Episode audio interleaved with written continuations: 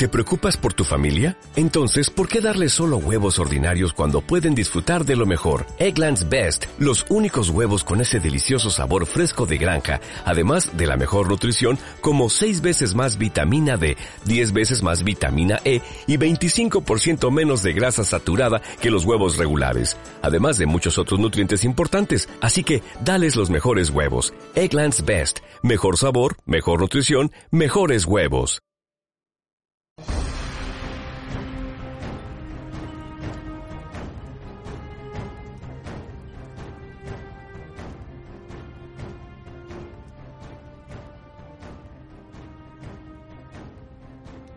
Hola a todos, bienvenidos a Romaníacos, el blog para disfrutar con la antigua Roma.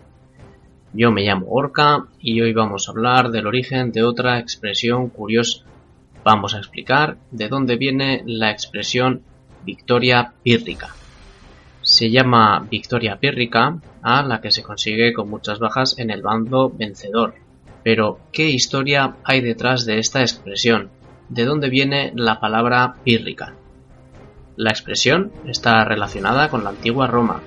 Pirro fue un general y rey del Épiro, en Grecia, que logró poner contra las cuerdas a los romanos derrotándolos en más de una ocasión. La historia no le ha otorgado tanta relevancia como otros personajes, pero lo cierto es que Pirro demostró ser un gran general. ¿Qué fue lo que hizo Pirro? Bueno, pues tenemos que remontarnos hasta principios del siglo III a.C., Alejandro Magno había muerto en el 323 sin que se designara un sucesor, y sus generales lucharon entre ellos durante décadas. Épiro era uno de los reinos helenísticos que se disputaban el poder tras la muerte de Alejandro, y Pirro llegó al trono a la edad de 12 años, aunque enseguida fue derrocado. Aunque suena a la típica leyenda de los antiguos, se dice que nuestro protagonista era descendiente de Aquiles, Leyendas aparte, lo que sí se sabe es que Pirro era hijo del hermano de Olimpia, la madre de Alejandro Magno, de manera que este personaje era pariente del gran Alejandro. A principios del siglo III a.C., Roma no era ni la sombra de lo que llegó a ser posteriormente. La ciudad del Tíber todavía no había logrado dominar toda la península itálica, y tenía conflictos con samnitas, lucanos, brutios o apulios. Resistían aún las ciudades de la Magna Grecia, ocupadas por colonos griegos en el sur de la bota italiana. Tarento era una de estas colonias. Aunque la habían fundado los espartanos, los tarentinos se dedicaban al comercio y no tenían mentalidad militar. Por eso, cuando en el 282 a.C. se produjo el conflicto entre Roma y Tarento, los tarentinos decidieron pedir ayuda a Pirro.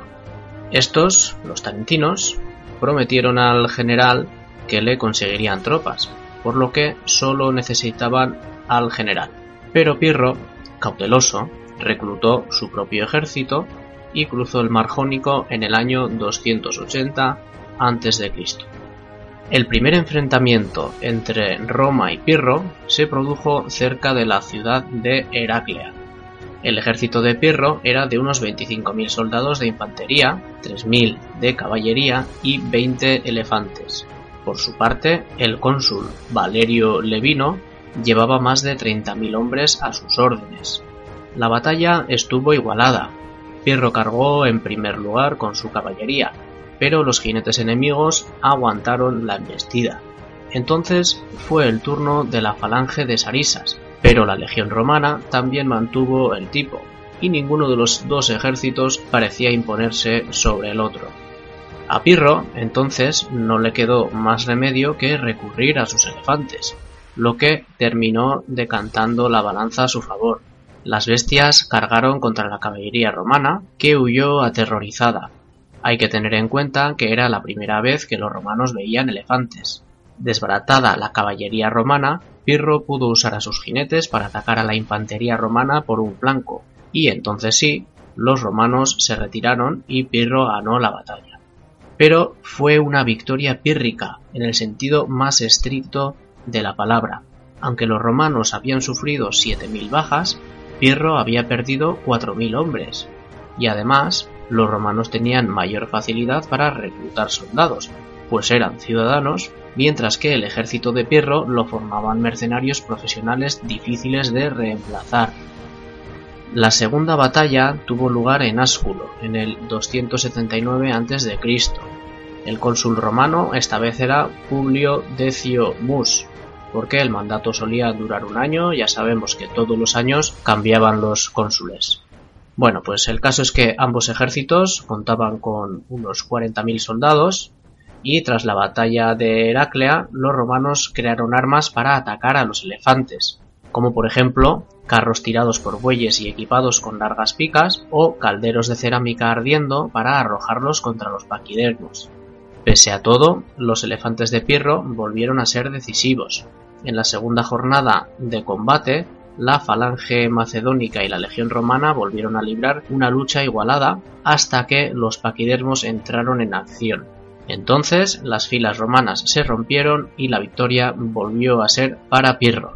Pero, otra vez, volvía a tratarse de una victoria pírrica. Mientras que los romanos habían sufrido 6.000 bajas, Pirro había perdido 3.500 hombres.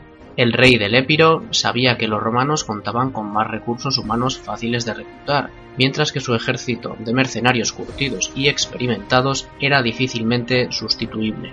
Por eso, Pirro dijo la célebre frase que mejor resume la expresión victoria pírrica. Pirro dijo literalmente lo siguiente, otra victoria como esta y estaré vencido. La derrota de Pirro en la península itálica llegó en el 275 a.C. Tras guerrear un tiempo en Sicilia contra los cartagineses, los aliados itálicos de Pirro volvieron a pedirle ayuda.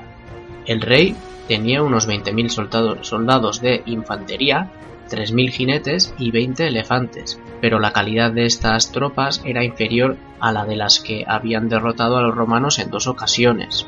El ejército consular de Curio Dentato acampó cerca de la ciudad de Malventum, a la que los romanos llamaron Beneventum tras esta batalla. Para conseguir que su ejército se ubicara en un lugar ventajoso, Pirro ordenó a sus tropas una marcha nocturna, pero no fue una buena idea porque sus hombres se perdieron. Al amanecer, los romanos vieron a las tropas dispersas de Pirro y aprovecharon para atacar, y la derrota del rey del Épiro, esta vez sí, fue total.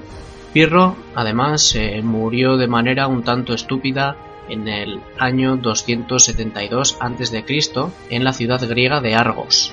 Allí combatía contra su rival en el trono macedonio Antígono II Gonatas.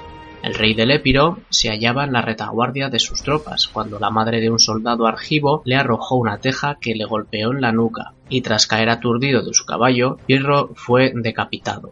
Este fue el triste final de un general que, si bien no es tan célebre como otros como Escipión o Aníbal, nos ha legado una expresión victoria pírrica que todavía hoy seguimos usando. Bueno, pues esta es la curiosidad que os quería contar hoy. Como ves, la expresión victoria pírrica tiene una historia épica detrás y Pirro es un personaje a tener en cuenta en la historia. Podéis encontrar más artículos curiosos en www.romaniacos.com y en Twitter en arroba romaniacos-blog. Un saludo y hasta el próximo podcast.